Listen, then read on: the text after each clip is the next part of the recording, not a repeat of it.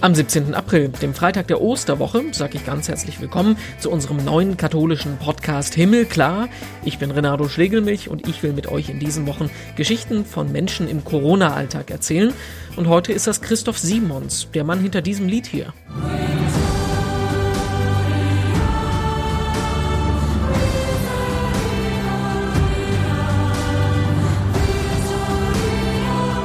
Das ist Victoriam von Singfoglesia und das ist der wahrscheinlich ungewöhnlichste Chart-Hit der Corona-Zeit. Ein Choral mit lateinischem Text, der die Menschen in den letzten Tagen so berührt hat, dass er über 40.000 Mal runtergeladen wurde und damit am Osterwochenende auf Platz 1 der iTunes-Charts gelandet ist. Ein mehr als ungewöhnlicher Charted ist das. Darüber reden wir gleich mit dem Produzenten, der uns auch erzählt, warum dahinter eine jahrelange Entstehungsgeschichte steckt, eine schwere Krankheit und warum auch in Corona-Zeiten das Wort Hoffnung für ihn das wichtigste Wort seines Lebens ist. Vorher wollen wir aber noch gemeinsam in die Schlagzeilen schauen. Was hat sich getan in Sachen Kirche und Corona in den letzten 24 Stunden? Und ihr werdet wahrscheinlich die Meldung gesehen haben, dass in Sachsen ab Montag als erstes Bundesland eine Maskenpflicht gilt. Gleichzeitig wurde aber auch noch was anderes beschlossen, das vielleicht ein bisschen untergegangen ist. Sachsen erlaubt nämlich ab nächster Woche auch wieder öffentliche Gottesdienste. Und bevor jetzt aber alle Euphorie groß ist und alle einen Kurztrip nach Leipzig einplanen, muss ich das ein bisschen einschränken. Es geht um Gottesdienste im kleinen Rahmen, religiöse Veranstaltungen mit maximal 15 Teilnehmern plus Pfarrer plus Kantor sind erlaubt. Das ist aber trotzdem ein erster kleiner Schritt. Die anderen Bundesländer, die haben sich zu dem Thema noch nicht geäußert. Am Freitagmittag gab es ein Gespräch von Religionsvertretern mit dem Bundesinnenministerium. Da ist aber auch nichts Konkretes Neues rausgekommen. Sonntag ist Weißer Sonntag, also traditionell auch die Zeit für die Erstkommunion im Land, die aber natürlich auch nicht stattfinden kann. Mehrere Bischöfe, die haben sich jetzt direkt an die Kommunionkinder gewandt. Bischof Overbeck aus Essen und Kardinal Wölki aus Köln haben zum Beispiel Briefe an die Kinder geschrieben. Kardinal Wölki sagt, dass die Kinder diese Wartezeit als Geschenk ansehen sollen, weil jetzt die Hektik wegfällt und man sich jetzt echt Gedanken machen kann, was Kommunion denn eigentlich bedeutet. Bischof Wiesemann in Speyer, der hat sich mit einer Videobotschaft an die Kommunionkinder gewendet und gesagt, aufgeschoben ist nicht aufgehoben. Hat er recht. Und irgendwann ist es dann wieder soweit. Irgendwann können wir wieder in die Kirche gehen zum Gottesdienst. Und das muss auch so kommen. Ein Christentum ohne echte Gemeinschaft ist eine Gefahr. So hat es Papst Franziskus heute Morgen bezeichnet. Das Zusammenkommen ist wichtig. Der Papst sagt, die Tischgemeinschaft gehört zum Christsein einfach dazu. Sonst hätten wir die Gefahr, uns unsere eigene kleine Religion zu basteln und uns unsere eigenen persönlichen Heilswege zu suchen. Und das ist nicht wirklich das, was wir als katholische Kirche verstehen.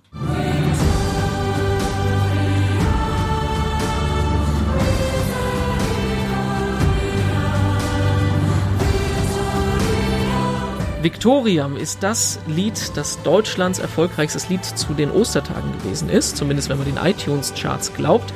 40.000 Downloads gab es dafür und das ist relativ ungewöhnlich, weil es nämlich ein lateinisches Lied ist, was schon einen choralen Hintergrund hat, so kann man das fast bezeichnen. Dahinter steckt ein relativ interessanter Mann mit einer relativ interessanten Geschichte. Christoph Simons ist das, Musikproduzent aus Köln, mit dem wir heute im Himmelklapp Podcast sprechen können. Grüß dich. Tag. Wunderschönen guten Tag, hallo. Also es ist ja ungewöhnlicher geht's ja eigentlich nicht. Ein lateinisches äh, chorales Lied, das zu Ostern auf Platz 1 der iTunes-Charts steht. Wie, wie kommt das alles zustande? Hat etwas damit zu tun, dass ich vor sieben Jahren sehr schwer krank geworden bin. Ich hatte mir bei einer Zahnreinigung Bakterien ins Blut geholt und diese Bakterien haben mir meine Herzklappe zerschossen. Und ich lag insgesamt fast drei Monate auf der Intensivstation, hatte drei Herzoperationen und eine, also die Bakterien haben ja auch noch meine Bauchaorte auch noch aufgelöst, hatte ich auch noch ein Aneurysma, musste auch rausoperiert werden. Mhm. Äh, war sehr lange eher tot als lebendig und habe zu der Zeit ähm, dem lieben Gott ein kleines Versprechen gegeben. Das ist vielleicht etwas ungewöhnlich, aber ich, äh, also ich möchte da auch keinem äh, was vorschreiben. Ich persönlich glaube an den lieben Gott und habe ihm gesagt, wenn ich das überlebe, würde ich gerne mich bedanken mit einer Messe und eine Messe schreiben. Das habe ich dann auch getan, das hat, äh, weil das sehr aufwendig ist mit vielen Musikern. Wir haben insgesamt spielen über 100 Musiker auf den Aufnahmen von Sinfoglesia. Das hat einfach sechs Jahre gebraucht, bis ich dann die Messe fertig hatte. Und dann habe ich halt gedacht, ja gut, jetzt habe ich das zwar gemacht, aber äh, viel weiter habe ich gar nicht gedacht.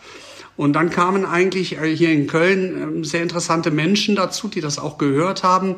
Ähm, der Markus Ritterbach, der ja auch ähm, als Vizepräsident vom 1. FC Köln oder als ehemaliger Präsident des Kölner Karnevals bekannt ist und hat diese Musik gehört und die hat ihm sehr gut gefallen. Und seitdem haben wir so ein kleines Team mit Leuten gegründet, weil wir wollen eigentlich in 2022 auch ein Benefizkonzert mit dieser Musik machen. Anlässlich des, der 700-Jahr-Feier der Dom, also 700 Jahr Kölner Domweihe. Ähm, und das ist so jetzt so ein bisschen unser Plan gewesen. So startete die, der eine Strang der Geschichte. Der zweite ist dann der, dass auf einmal unheimlich viele Leute sich von dieser Musik, die dann eher so im privaten Kreis weitergegeben wurde, angesprochen gefühlt haben. Und unter anderem war das ein äh, der Geschäftsführer äh, von Burda Forward. Das ist die Digitalsparte von dem Verlagshaus Burda. Er rief mich irgendwann mal an und sagte, wir haben jetzt eine ganz schlimme Krise und vielleicht kann die Musik ja helfen, dem einen oder anderen Trost zu spenden, Freude zu machen oder vielleicht auch einfach nur besinnlich zu werden. Und ähm, dann habe ich gesagt, ich halte die Idee für super. Ähm, und dann hatten wir dann noch gemeinsam darüber gesprochen, weil Focus Online, die zu Border Forward gehören, haben eine Aktion ins Leben gerufen, die heißt Corona Care. Corona Care bringt hilfsbedürftige Menschen in der Corona-Krise mit Menschen zusammen, die helfen wollen. Also klassische Nachbarschaftshilfe. Ähm, da werden Mundschütze füreinander genäht und, und, und. Und dann haben wir gesagt, komm, dann lass uns das doch so machen, diesen Song, einen neuen Song aufnehmen und diesen Song dann quasi, die Einnahmen dieses Songs, den Tafeln in Deutschland, das sind die versorgen die ärmsten Menschen in Deutschland, in unserer Gesellschaft, ähm, zur Verfügung zu stellen, weil denen geht es gerade ganz schlecht. Sie haben ganz große Schwierigkeiten, die Versorgung der ärmsten Menschen aufrechtzuerhalten. Und so ist eigentlich äh, Victoria entstanden. Da kommen mir 10.000 Anschlussfragen in den Kopf. Also du, ich fange mal an, du hast das, äh, du sagst 100 Musiker sind daran beteiligt. Das heißt aber nicht, dass du äh, 100 Leute ins Studio geholt hast. Du bist quasi Musikproduzent und hast in deiner, in den Pausen quasi immer die Leute, die bei dir im Studio waren, da mal ein Stückchen dran äh, einspielen und einsingen lassen. Ist das richtig? Genau, so ist es. Also äh, Großteile des, der, der, des Albums von Sinfo Gläser sind halt innerhalb dieser sechs Jahre entstanden. Unser großes mhm. Problem ist nämlich eigentlich ein logistisches gewesen. Ähm, zu Recht können wir uns ja im Moment nicht wirklich äh, begegnen als Musiker, weil die Gefahr, dass wir dadurch den Virus verbreiten, viel zu groß ist. Also mussten wir ein, eine technische Lösung finden, wie die zusätzlichen Musikeraufnahmen und vor allem auch Choraufnahmen zu realisieren waren. Und das ist uns eigentlich äh, erstaunlicherweise recht gut gelungen, weil, da muss man zu sagen, dass diese Musiker alle, weil sie Profis sind, sehr gut selbst sich zu Hause aufnehmen konnten, weil sie gutes Equipment hatten. Mhm. Und äh, ich hab, war dann quasi über Skype immer mit ihnen verbunden, habe dann Anweisungen gegeben. Sie haben quasi zu meinem Grundgerüst, das ich ihnen geschickt habe, dann ihre Parts eingespielt, die ich dann wieder bei mir im Studio zusammengesetzt habe ähm, und dann auch mit dem Chor, da habe ich jeden einzelnen aufgenommen. Das waren also viele, viele kleine Aufnahmesessions und habe ja. das dann im Studio erst zusammen zum Klingen gebracht. Ist für Musiker nicht der schönste Weg, weil wir sehr stark von einer Interaktion auch untereinander leben, aber in dem Augenblick nicht anders machbar gewesen. Und aus irgendeinem Grund hat sich auch ein gewisser Geist eingestellt bei diesen Aufnahmen, weil alle dieses Ziel hier unterstützen wollten. Haben gesagt, Mensch, wir können was erreichen, wir können was tun, lass uns das bitte zusammen machen. Und jetzt sind natürlich, wir sind alle komplett über, überrollt davon, dass das so erfolgreich geworden ist. Also das war jetzt wirklich nicht an, äh, anzunehmen, dass das funktioniert. Mhm. Dabei ist das Lied ja selber also wirklich extrem ungewöhnlich. Also ich finde es alleine diesen, diesen emotionalen Bogen ganz interessant. Du fängst ja sehr ähm, getragen, dramatisch an, aber dann kommt halt dieser, die, im, im Refrain diese Euphorie, also die, dieses, dieses, irgendwie dieses Wir schaffen das Gefühl da drin, ne? Genau. Also das ist, äh, du hast eigentlich gerade schon perfekt die Geschichte beschrieben. Ähm, wir saßen halt zusammen, als die erste Idee aufkam. Wir saßen nicht zusammen, sondern wir haben zusammen telefoniert, wie man es halt heute macht. Also wir hatten eine Skype-Konferenz und haben gesagt, was wollen wir eigentlich erzählen? Und allen Beteiligten, auch den den Journalisten, die daran beteiligt waren, äh, die haben gesagt, wir müssen eigentlich den Leuten Hoffnung geben. Das ist der einzige Sinn dieses Liedes, dieses Liedes ist eigentlich, Menschen Hoffnung zu geben. Es wird auch eine Zeit nach Corona geben. Die Welt wird vielleicht ein Stück weit anders sein. Für jeden, der da, der unter dieser Corona-Krise vielleicht sein Leben oder vielleicht seine Gesundheit verloren hat, ist das natürlich ein Monsterdrama und ganz, ganz schlimm. Ich glaube fest daran, dass trotzdem auch in dieser Krise eine Chance steckt für uns als Gesellschaft. Ich habe wir, wir alle haben vielleicht das auch in den letzten Monaten zu Recht das Gefühl gehabt, dass die Gesellschaften, und zwar in jedem Land fast dieser Erde, aber vor allem hier in Deutschland, äh, auseinanderdriftet. Es wurde immer mehr, die Menschen waren sich nicht, fühlten sich nicht mehr als eine große Einheit, sondern es wurde nur noch gegeneinander äh, gehetzt und äh, es gab einen quasi fast einen Riss durch die Gesellschaft. Und ich spüre schon so ein bisschen, zumindest bilde ich mir das ein, dass Menschen jetzt eher wieder das Verbindende suchen. Ähm, also in dieser Krise sind wir nämlich alle gleich. Der, der, das Virus macht keinen Unterschied, ob wir so oder so denken. Und das ist so ein bisschen so ein gesellschaftlicher Reset-Button, ne? Genau. Also äh, um Gottes Willen, es ist fürchterlich, dass diese Krankheit ausgebrochen ist. Ja, also es ist äh, jeder würde sich auf dieser Welt wünschen, dass das nicht passiert. Aber wenn es nun mal schon mal ausgebrochen ist und wir dieses Problem haben, dann sollten wir vielleicht auch schauen, ob es nicht etwas gibt, was wir danach für uns rausziehen können. Ich weiß nicht, ob das von langer Dauer ist, aber für uns war es wichtig, auch das in unserem Song ein bisschen zu erzählen, dass wir glauben, dass es ein Miteinander, dass das, das der Schlüssel zum Erfolg, in unserem Fall zum Sieg ist. Also ähm, Victoriam Misericordia, das ist eigentlich die erste Zeile des Refrains, heißt so viel, der Sieg des Mitgefühls, und es geht dann weiter, Victoriam Vitae, ist der Sieg des Lebens. Und das ist eigentlich die Botschaft, die wir sagen wollen. Und warum das auf Latein? Das ist jetzt wiederum, jetzt kommt der Musikproduzent in mir hoch. Ich bin gedrillt da drauf. Das ist aber nichts, was mir, mir eingeimpft hat, sondern das ist, das habe ich schon immer gehabt. Ich habe auf ähm, eingängige Musik, schöne Melodien, also man kann es auch böse ausdrücken, kommerzielle äh, Musik immer schon gestanden. Ich fand das immer wichtig. Und da spielt eine ganz große Rolle die Phonetik. Ähm, die meisten Menschen nehmen Musik, also wir Deutsche sind ein bisschen anders. Wir Deutschen gucken immer sehr stark auf den Text. Und der Text, der muss immer, der muss einen ansprechen. Die Musik äh, rückt immer ein Stück weit hinter ähm, den Text, wenn es um deutsche Sprache geht. Und äh, die Amerikaner oder die Engländer sehen das ganz anders. Also die gehen viel lockerer mit ihrer Sprache um und äh, vielleicht, weil auch das eher eine Singsprache ist, ähnlich wie das Italienische. Es klingt etwas schöner. Deutsch klingt phonetisch sehr hart. Es ist ein bisschen sehr viele Konsonanten, harte und wenig Vokale. Das ist in einer Singsprache wie Italienisch oder Englisch äh, und einigen anderen äh, ist das nicht so schön. Mir war es aber wichtig, dass die Menschen ihre eigene Geschichte auch in diesem Lied spüren. Und ähm, ich benutze das so ein bisschen als Stilelement, Latein. Latein klingt nämlich gesungen sehr schön. Ist nämlich auch eine Singsprache. Ähnlich wie das Italienische, äh, sehr, sehr offene Vokale. Und dadurch äh, lenkt man die Menschen auch nicht zu sehr auf den Text. Die Aussage ist eigentlich klar, wo wir hinwollen. Der Sieg der Fürsorge beziehungsweise der Menschlichkeit ist der Sieg des Lebens.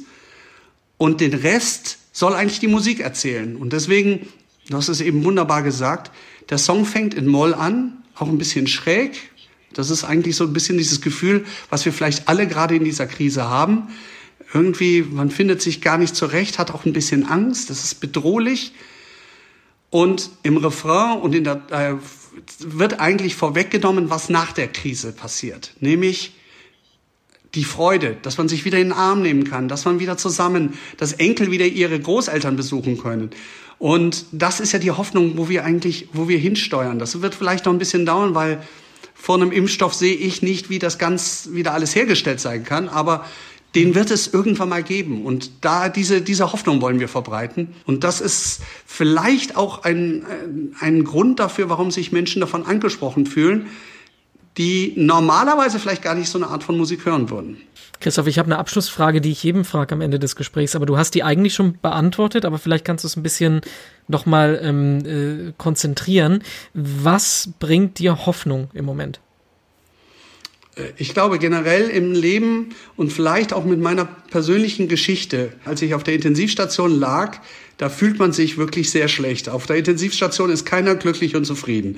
Ähm, ich war wirklich erschöpft. Nach drei Monaten im Krankenhaus, mein Körper war komplett geschwächt.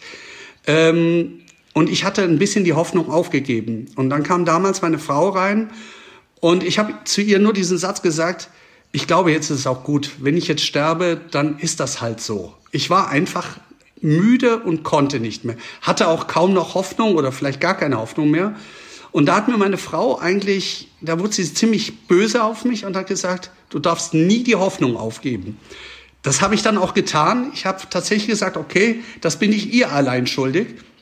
Und es ist vielleicht eins der wichtigen Werkzeuge, wie wir durch ein gutes Leben kommen, indem wir immer hoffen, dass es einen Weg gibt, der aus den schlimmsten Krisen herausführt. Jeder Mensch, unabhängig von Corona, durchlebt, also kein Mensch geht, äh, wird geboren und hat sein ganzes Leben lang nur Glück gehabt. Also das heißt, wir laufen alle durch schwere persönliche oder gesellschaftliche Krisen und wir brauchen immer diesen positiven Gedanken, dass wir da auch wieder rauskommen. Und deswegen ist Hoffnung für mich das wichtigste Wort eigentlich in meinem persönlichen Leben.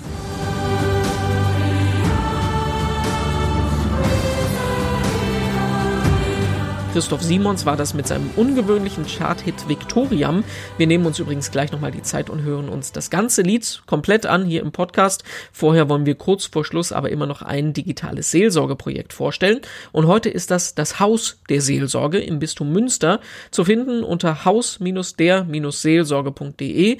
Und wie in einem normalen Haus geht es auch hier um die Begegnung. Begegnung mit dem Pfarrer, der Pastoralreferentin, den Studenten, der Ordensschwester.